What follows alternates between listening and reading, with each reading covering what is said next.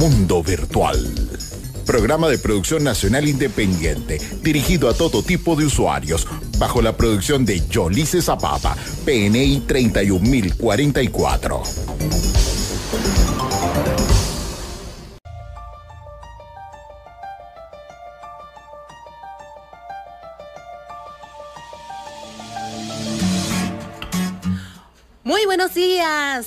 Sábado 10 y 15 de la mañana, 17 de junio del año 2023, damos inicio a una edición más de Mundo Virtual por la señal de Caliente Estéreo 105.9. Muy buenos días, Ramón. Muy buenos días, feliz sábado. Eh, ya preámbulos para el Día del Padre. Estamos a horas. Ay, bendición, papá. Tú que estás por allá arriba, bendíceme. Ajá. Ajá. Vamos a pedirle todos una bendición a nuestro papá. Aquellos que lo tengan al lado, allí presente, abrácelo. Dígale, oye, papá.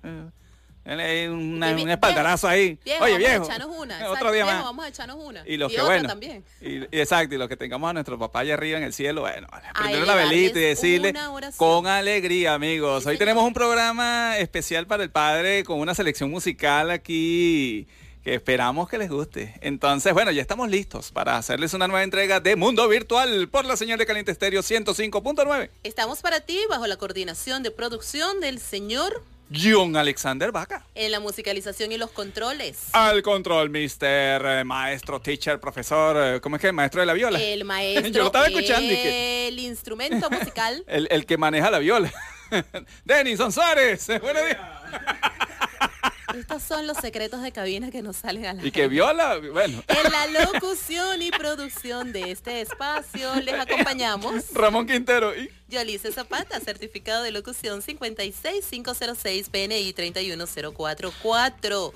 Recuerda nuestros contactos y redes sociales en cabina 361-1059 y 362-1059. para mensajería de texto vía SMS y WhatsApp contamos con el 0412-390-7129. Nuestras coordenadas digitales en todas las redes sociales nos consigues como Mundo Virtual FM. Nuestro correo electrónico mundovirtualfmvenezuela.gmail.com Coordenadas digitales de Caliente Estéreo en Facebook, Instagram y Twitter. Caliente Estéreo 1059. En Instagram nos puedes conseguir como Ramón Piso Quintero Piso C y como arroba soy Yolice Zapata. Así estamos nosotros. Puedes continuar en sintonía de nuestra programación con nuestra conexión digital calientefm.com.be. Y estamos en celebración Día del Padre. Vamos a tema para divertirnos. Pon ahí, veinte. Edinson. Al regreso, lo que pasó un día como hoy en el mundo de la ciencia y la tecnología.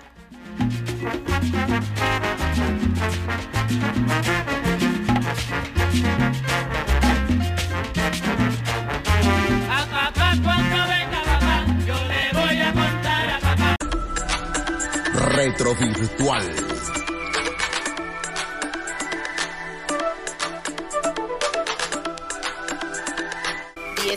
4 y un día como hoy, 17 de junio, pero en el año de 1946, se realiza la primera llamada desde un teléfono móvil. Un equipo que incluye a Alton Dickinson y a Dead Mitchell de ATT, que trabajan por más de una década para lograr esta primera llamada. La primitiva red inalámbrica pues no podía manejar grandes volúmenes de llamadas, tan solo un transmisor en una torre central que es la que proporciona un reducido número de canales en el área metropolitana. Para realizar la llamada, los usuarios tenían que apretar un botón en el auricular para hablar y luego liberarlo para poder escuchar. Algo así como un walkie-talkie. Algo así como Bueno, un poquito. muy bien, en 1963 American Standard- Standards Association presenta el estándar ASCII. ASCII, código estándar estadounidense para el intercambio de información, es un estándar de codificación de caracteres utilizado para la comunicación electrónica. ASCII admite letras mayúsculas y minúsculas del alfabeto, pero el alfabeto anglosajón, esto no tenía ni ñ, no tenía acento, no tenía nada de eso. Exacto. Los números del 0 al 9 y un conjunto de símbolos y operadores matemáticos. ASCII fue el que hizo que entonces, cuan- antes, en aquella época, cuando se escribían programas, tú no podías escribir año, escribías año. Y mañana no lo podías escribir, tenías que escribir mañana. Entonces, y hablar de un software en español, eso era algo increíble. 1974, Atari contrata su empleado número 40, un joven de 18 años que ganaría 5 dólares la hora. Estamos hablando de Steve Jobs. A pesar de su aspecto desaliñado, el típico hippie de los 70, como muchos jóvenes de aquel entonces, Alan Alcor decidió darle una oportunidad a Steve Jobs trabajando como técnico y siendo uno de los primeros 50 empleados de la joven Atari. Y un día como hoy, en 1980, Atari registra los primeros videojuegos, Asteroides y Módulo Lunar. Ambos eran videojuegos ambientados en el espacio. En cierto modo, su control era ligeramente similar, pero Asteroides estaba más enfocado a la acción con esos disparos que hacían añicos a los asteroides de modo progresivo, según su tamaño. Se podría decir todo un clásico. Muy As- bien. Así es, eh, las efemérides de hoy, 10 y 26, identificamos y al regreso continuamos con más de ¡Alegría! Y el padre.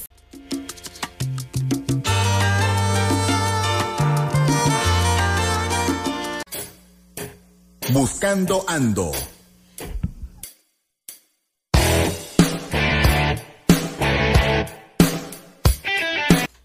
10 y 49, esto es Mundo Virtual por la señal de Caliente Estéreo 105.9. Muy bien. Hoy en nuestro Buscando Ando vamos a conversar sobre este dilema que tienen las discográficas que están culpando a Wikipedia por sus pérdidas millonarias. Oye, el que menos nada, el, el que menos tiene que ver. El que menos tiene que ver, resulta que la industria musical estadounidense ha solicitado a Google que retire de sus resultados de búsqueda un artículo de Wikipedia por comparar servicios que permiten descargar archivos MP3, esto desde los videos de YouTube.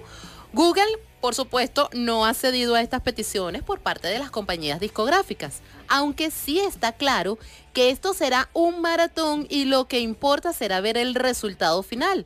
Mientras tanto, en Wikipedia, pues sigue publicada la entrada en la que se habla extensamente de los convertidores que se pueden emplear y las ventajas de cada uno. Bueno, este es un tema, ¿no? La, aso- la Asociación de Discográficas de Estados Unidos tiene a un nuevo culpable de la piratería. Y resulta ser un artículo de la Wikipedia. O sea, esto es increíble. Oye, Bueno, alguien tiene Bueno, que, que Dios ser me perdone y me voy a en incluir. este caso O sea, ellos están diciendo o sea, que con el perdón, ¿no? Pero yo a YouTube lo tengo más pirateado que... Bueno, imagínate, si nos ponemos Eso- a hablar, no, no, eh, eso, eso sí son secretos nuestros, eso no son ni siquiera secretos de cabina, son secretos de nosotros. Sí, yo tengo a YouTube como un caucho liso, que no, dale más, dale más. Dale que aguante y métele, Dale ponle, aguante. ponle parche, O sea, ponle la curita que Yo a aguante. YouTube no le, mira, le descargo películas. le- bueno, ahora va y Google me demanda porque, ay, estás descargando. Sí, porque yo soy el único venezolano que está descargando cosas de YouTube. Bueno, resulta que Wikipedia cometió el error de incluir un comparador de descargas de YouTube, pero que convierten automáticamente MP3. O sea, amigos, si usted está en YouTube y tiene allí una, una musiquita que le gusta y, oye, le gustaría tener en su teléfono, en Wikipedia hay una página donde están un conjunto de herramientas y todas funcionan para hacer eso. Entonces Wikipedia se encuentra en el punto de la mira porque las discográficas de Estados Unidos, imagínense esto, aseguran que está ayudando a que los usuarios se descarguen canciones ilegalmente. Ay, Dios mío, van a decir que la gente descarga canciones ilegalmente. No, no sé, no entiendo, no Dios. entiendo. Oye, una pregunta. ¿Cómo se hace para comprar música legal? Ah, ¿Ustedes saben no cómo se hace? sé, yo o sea, no yo creo que hemos llegado a un punto donde la ilegalidad se arropa tanto que ya yo no sé cómo comprar música legalmente. Bueno, pero es que fíjate, eh, la industria va contra Wikipedia y tal como lo recogen en Torrent Freak, el nuevo objetivo de la industria musical, en su parte pues más que todo la estadounidense, son las web que permiten convertir videos de YouTube en archivos MP3. Al parecer, distintas compañías discográficas, tanto eh, multinacionales como independientes, han pedido a Google que deje de listar dichas web en sus resultados de búsqueda. Imagínate tú. Hasta ahí, bueno, esto sería algo más o menos normal. Se intenta proteger algo que le da réditos económicos de un uso ilegal. Lo que ya no es tan normal es cuando se pide a Google que retire de sus resultados un artículo de Wikipedia. Porque este artículo sirve como una lista informativa de qué servicios existen y de sus capacidades. Pero esto no enlaza directamente a las descargas de ninguno de ellos. El artículo en cuestión, vamos a decir cómo se llama, No, no, bueno, no deberíamos, pero bueno, se llama Comparison of YouTube Downloaders. Y es Si lo se- último que vamos a decir Si al usted se respecto. mete en Wikipedia. No lo es- repitas. No, no, lo voy a repetir. Ya lo dijimos. Uh, Métase en Wikipedia y escriba Comparison of YouTube Downloaders. Mira, y allí recuerda- va a tener la página. Recuerda que este video después va para YouTube. Bueno, y, lo- y le voy a colocar en YouTube la. el video como para que se descargue. Tú Porque es solito que- te estás mandando a... pero es que a- perdóname, ya va, ya va, ya va. Vamos, vamos a aterrizar las cosas. Y, y hice una pregunta, y yo creo que es muy en serio. Aquí en Venezuela, ¿cómo haces para oír música legalmente? Está bien, pones la radio. La radio, eh, todas supuesto, hacen nosotros su todos pago de tenemos, sí, royalties, nosotros etcétera, todos estamos para poder legales, transmitir. Pero por suponte que tú supuesto. quieras tener una cancioncita en el celular. O grabas de la radio, Bueno, tú puedes escuchar O Mundo. Virtual, puedes, O descargas. puedes escuchar, estar conectado a Caliente O descargas internet. y lo grabas desde Pero ponte tú que tú quieras comprar una... Tú dices, oye, yo quiero ser legal. ¿Sabes qué está ocurriendo hoy día? Lo, lo complicado que es ser legal, chico. O sea, qué facilito es ser ilegal. O sea, la norma es ser ilegal. Porque ¿Por qué? lamentablemente no tenemos esa cultura de legalidad. Pero ese es otro tema Pero para otro perdóname, no es que es cultura, sino que ¿cómo se hace? O sea, yo necesito que alguien me diga cómo yo con- consigo música. Eh, mientras Legal. yo le explico al señor explícame Quintero cómo lo hacemos, eh, vamos con un tema, identificamos y al regreso continuamos con más de Mundo Virtual 1054.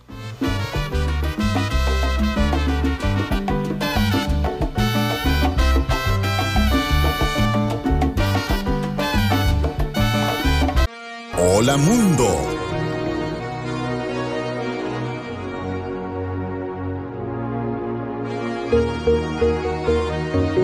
11 y 17 y aquí en Mundo Virtual decimos hola mundo con optimización de software. De eso vamos a estar conversando en esta parte del programa. Ese proceso de modificación de un software para hacer que algún aspecto del mismo funcione de manera más eficiente o que utilice menos recursos. De esto se trata la optimización de software, es decir, obtener un mejor y mayor rendimiento. En general, pues un programa puede ser optimizado para que se ejecute más rápidamente o también para que sea capaz de operar con menos memoria u otros recursos o consuman menos energía. Cuando, cuando hablamos de optimización, a veces eh, digamos que se tiende como que a confundir. Optimización no, necesa- no necesariamente es ampliar funciones. Optimización es lo que estás haciendo, hazlo mejor. Esto a veces las empresas, intentar venderles optimización, para ellos les resulta muy costoso. Porque ellos ¿no? dicen, Y a veces es complejo. Claro, pero es que ellos dicen, bueno, pero si ya le estoy resolviendo al cliente, ¿para qué me voy a concentrar en el producto que ya tengo para mejorarlo si el cliente está contento? Mm. Ya el cliente se dio cuenta que a las 12 del mediodía no va a poder hacer su cuestión. Bueno, y él se acostumbró. Ya se adaptó. El correcto. tema es que a veces las empresas le están vendiendo al cliente, vamos a decir que la forma de trabajar de, de- de la organización, y a veces el cliente se acostumbra. A veces tú dices, oye, un 15, me- bueno, en aquella época cuando, cuando, cuando, cuando la gente, todo el mundo le depositaban el 15 en la nómina, 15 y último. que tú le dabas F5 ahí en la cuenta, estaba, eh, eh, en el trabajo lo que estabas era dándole F5 ahí, a ver cuando te depositaban para salir Y, corriendo lo- a retirar y- los y las reales. bases de, de los bancos colapsados. El- ajá, excelente lo que acabas de decir. Entonces ya uno estaba acostumbrado a que, bueno, mira, el banquito se va a reventar porque, porque todo el mundo está metido ahí viendo ese cobro. ¿Qué pasa? Que esa idiosincrasia, esa, esa forma, ¿cómo la mejoras? Con optimización. El tema es decirle al banco, mira, pero optimízate para que siempre estés en línea. El banco te va a decir, bueno, ¿para qué? ¿Para qué si tengo los clientes? Ya tengo todo. quieto si ¿Qué estoy haciendo? así. Ya estamos haciendo dinero así, quédate quieto. Entonces la optimización a veces es difícil de venderla. ¿Por qué? Porque por, por lo que estamos comentando, no se trata de agregar funciones. Es lo que estás haciendo, hacerlo mejor. Pero el cliente no lo, es muy probable que el cliente no lo vea. Puede que lo vea en el sentido de que, oye, mira, qué raro, lleva tres días del banco y no se ha caído. y lo van a decir así, qué raro. Entonces, a lo mejor dirán, oye, ¿será que se le fue la gente? Entonces, a veces el banco dice, yo prefiero lucir como que me están, me están consultando mucho para que crean o para que vean que tengo, que estoy trabajando. Entonces la optimización es un tema porque este, vamos a decir que optimización comparte la misma raíz que óptimo. Ahora, es raro que el proceso de, de optimización produzca un sistema verdaderamente óptimo. Ese es el otro problema. Cuando tú dices, mira, te voy a optimizar el proceso, tú dices, ajá, pero ¿qué me vas a optimizar? ¿Me lo vas a hacer más rápido? Si me lo haces más rápido, tengo que contratar más equipo. Si me lo haces más óptimo de menos equipo, me lo vas a hacer más lento. Entonces, véndeme muy bien la idea. Sí, comienzan a surgir allí esa serie de, de dudas y esa serie de detalles, de preguntas, que es lo que dices, ajá, lo optimizo, pero ciertamente eso me va a traer algún beneficio, Lo que pasa es que- ciertamente no me va a generar complicaciones Eh, con los clientes, sobre todo estos, estos sistemas que ya están funcionando y como tú dices, pues eh, funcionan y la gente se adapta con sus detalles, con sus fallos, con, con sus altas y bajas. Llega un momento de la idiosincrasia porque llega un momento que te acostumbras. Entonces, A veces, a veces uno le explica a las personas, mira, vale, antes las cosas se hacían así. Y dicen, oye, imagínate, porque antes no había gente y ahora se complican las cosas. Entonces tú dices, no, pero hermano, resulta que es que el software no se ha optimizado. Hay que adecuarlo a a los nuevos, a los nuevos a, a- a la- a los nuevos requerimientos. Y eso a veces, hacer esa inversión, la gente cuando, cuando está pensando que tiene un producto, ponte tú, estás vendiendo. Esto lo- estamos hablando a nivel de software, pero lo puedes extender a cualquier producto. Correcto. Si yo te digo, mira, esa botellita de plástico, oye, vale, pero ¿por qué no la optimizamos? ¿Qué te va a decir la empresa? No, chico, pues eso se vende. Déjalo así porque así está bien. ¿Por qué voy a invertir en calidad? ¿Por qué voy a invertir si, si ya, se- ya eso se está vendiendo? Déjalo así. Correcto. Y de hecho le estoy, estoy competitivo porque es más barato, porque ese es el otro tema. Cuando yo ah, eh, estoy contratando servicio y lo hago y no lo hago muy óptimo, es porque estoy cobrando poco. ¿Por qué? Porque la optimización, la calidad cuesta. Entonces, son conceptos, amigos, que vamos a, hablar acá, a explicarles, pero en esencia es eso. La optimización no es incrementar funcionalidad. La optimización es hacer las cosas mejor. Bueno, ya va. Definir qué se va a hacer mejor, porque ese es el otro tema. Ese es el otro punto. Y a veces ocurre que optimizas y el cliente, y el Porque cliente se va a dar cuenta que no hiciste nada. No, y buscando de optimizar, quizás echas a perder algo Eh. o desconfiguras algo que te funcionaba y era perfecto. Vamos con un Bueno, tema. pero mientras tanto vamos a bailar con el cachumbambé. ¿Te acuerdas del cachumbambé? El cachumbambé. ¿Cuánto bailaron nuestros papás con el cachumbambé? Suéltala, Denis.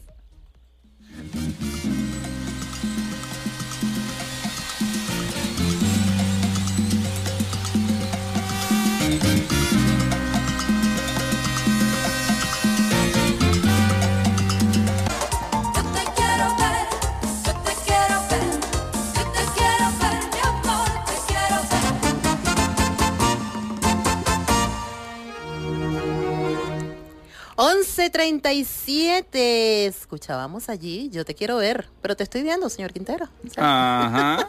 Estamos, estamos de fiesta, celebrando por adelantado el Día del Padre. Así es. Hablando de lo que es optimización de software en Hola Mundo, hay un principio y dice que mientras más rápido, más dinero aporta. Optimizar implica más tiempo generando más gastos. Vamos a decir que esa es la misiva cuando uno está vendiendo optimización. Uno de repente llega, eh, eh, eh, ves que tu nicho, no sé, o, o tu, o tu experticia de desarrollo, tú ves que la empresa ya tiene un software. Entonces tú dices, oye, pero ya va. Te, lo te- te vendo a optimizarlo, vamos a hacerlo más rápido. Vamos a incrementar la cantidad de clientes que atiendes.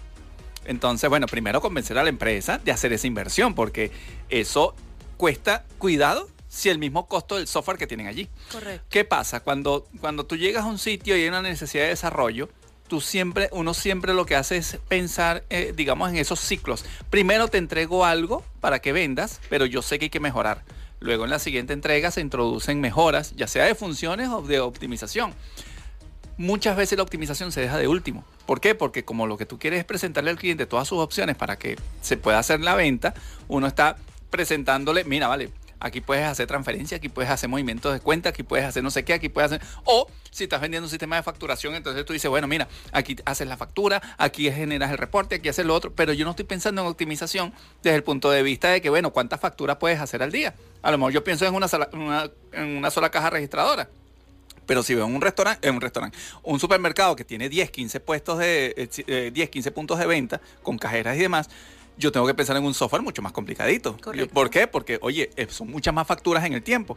Entonces, y bueno, peor es, y hemos estado en algunos supermercados, amigos, donde vemos, ay, se cayó el sistema. Y entonces la cola. todos salimos corriendo. Eh, exacto. En En- ciencias de Ajá. computación, en ciencias de computación, pues el principio de Pareto se aplica a lo que es la optimización de recursos, observando que el 80% de estos recursos son típicamente usados por el 20% de las operaciones en promedio. Excelente. En lo que es en el caso de la ingeniería de software, es a menudo una mejor aproximación decir que el 90% del tiempo de ejecución de un programa se gasta en ejecutar el 10% del código. Esto es lo que se conoce como la ley 90-10. ¿Qué pasa? Que a veces tú desarrollas un software, le pones 50 funciones y después te das cuenta que usan una sola. Y eso a veces ocurre. Recuerda, en estos días que estaba viendo la película de, de McDonald's y no sé qué, que protagoniza Michael Keaton, donde eh, lo- los que dicen, ¿no? Bueno, en la película salía, los creadores de McDonald's, los hermanos, este, ellos decían, oye, nosotros hacíamos hamburguesas, hacíamos este, eh, eh, pollo, hacíamos carne, hacíamos barbacoas y no sé qué. Y nos dimos cuenta, llegó un momento que nos dimos cuenta que el 80% de las ventas eran hamburguesas. Entonces, ¿para qué dedicarnos a los demás? Cuando desarrollamos software y elaboramos productos, a veces tendemos a abarcar en funciones, en hacer muchas cosas más. Entonces, ¿qué pasa? Invertimos más tiempo y después la optimización se nos hace, se nos complica. No, eh, felicitar a todos los padres. Eh, ser padre no es fácil.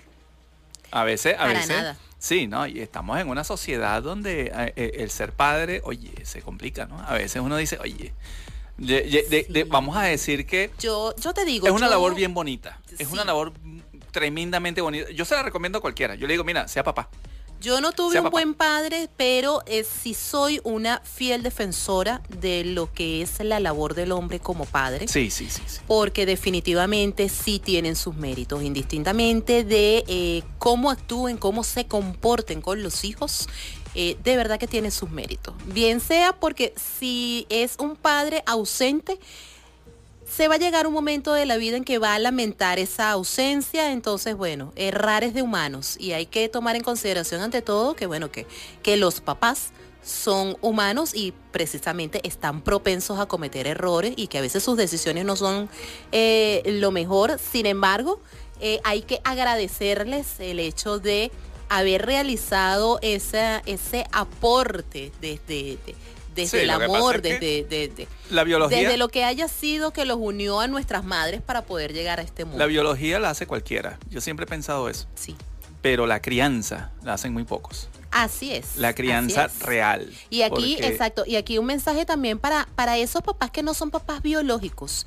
Si usted se responsabiliza y está allí y da amor y es un papá de corazón, tiene tanta validez como el biológico. Así que mis papás que no son biológicos, por favor, a tener también ese, ese orgullo intacto y a sentirse Así que eh, eh, propio de esa, de esa persona que están criando, bien sea de ese niño o de esa niña, porque eso también tiene su mérito y se les respeta y se les valora. No, y es que eh, tú sabes algo bien bonito, que mañana llegue tu hijo con una tarjetita hecha esa con sus, eh, con sus manos del colegio, así toda escritica con sus letras. Te quiero, papá. Oye, qué cosa tan Eso, bella. es. exactamente, eso es muy bonito. Ay, ya el señor Quintero se le está Ay, aguando el guarapo. está aguando el 11.44, guarapo. vamos con un tema. ¡Alegría, Denison, Denison! Dale. ¡Tema!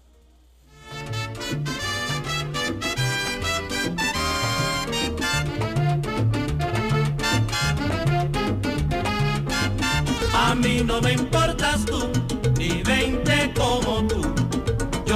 Siempre en el goce, el del ritmo no eras tú.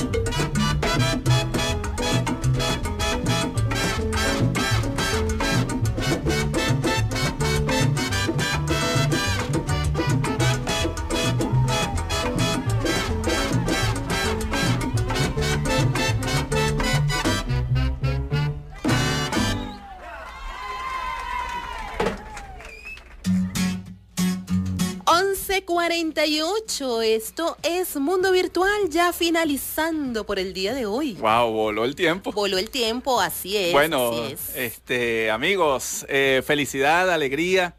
El Día del Padre.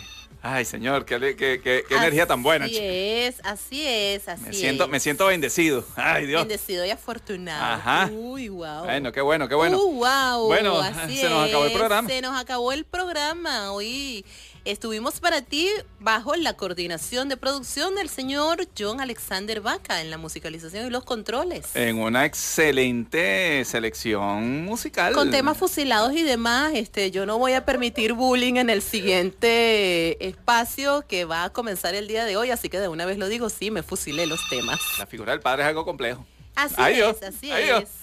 Bueno, estuvimos en los controles. ¿Quién estuvo? Denison Suárez. Denison, muchísimas gracias Denison. maestro- Excelente selección. El maestro de canto, él es Denison, el maestro de canto. Eh, ¿Cómo es que el señor de la viola? ¿Cómo es que la cosa? Vas a seguir, Abigail. Ah, no se me olvida, vale. de- lo que ¿Cómo pasa es que eso sucede cuando nos sentamos con gente que tiene otro tipo de cultura, que es músico y habla de instrumentos. Es por eso. No, no, no, yo sa- sabía que existía la viola, lo que pasa es que me lo pusieron en un contexto que me causó gracia. Bueno, ¿Qué amigos, te puedo decir? En la, en la locución, locución, y producción de este espacio estuvimos para ustedes. Ramón Quintero y Yolice Zapata, certificado de locución 56506 PNI 31044. Continúa con nuestra programación. Ya llegaron, ya llegaron. semana. Sí, ya están aquí mis queridísimos José Manuel Acevedo y Jonathan Peña. Aquí exactamente, ya a partir de hoy 17 de junio, pues arrancamos los mediodías de los sábados con Así suena en caliente. A las 2 de la tarde te viene el despelote, a las 4 multiverso musical. Mañana domingo a las 8 de la mañana al son de matanzas y más, a las 10 en la máquina del tiempo, a las 12 ritmo caliente y a las 2 al filo de la tarde. Gracias, amigos. Feliz Día del Padre. Se les quiere mucho. Chao, chao. Fiesta, tengas un fiesta. excelente y maravilloso fin de semana y mañana, bueno, felicidades para todos nuestros queridos padres. Recuerden que por acá se les quiere de gratis. Chao, chao. 11.53. lo peor.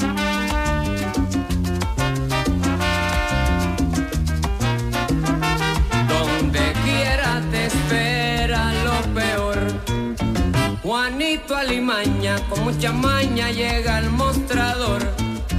Saca su cuchillo sin preocupación. Dice que le entreguen la registradora.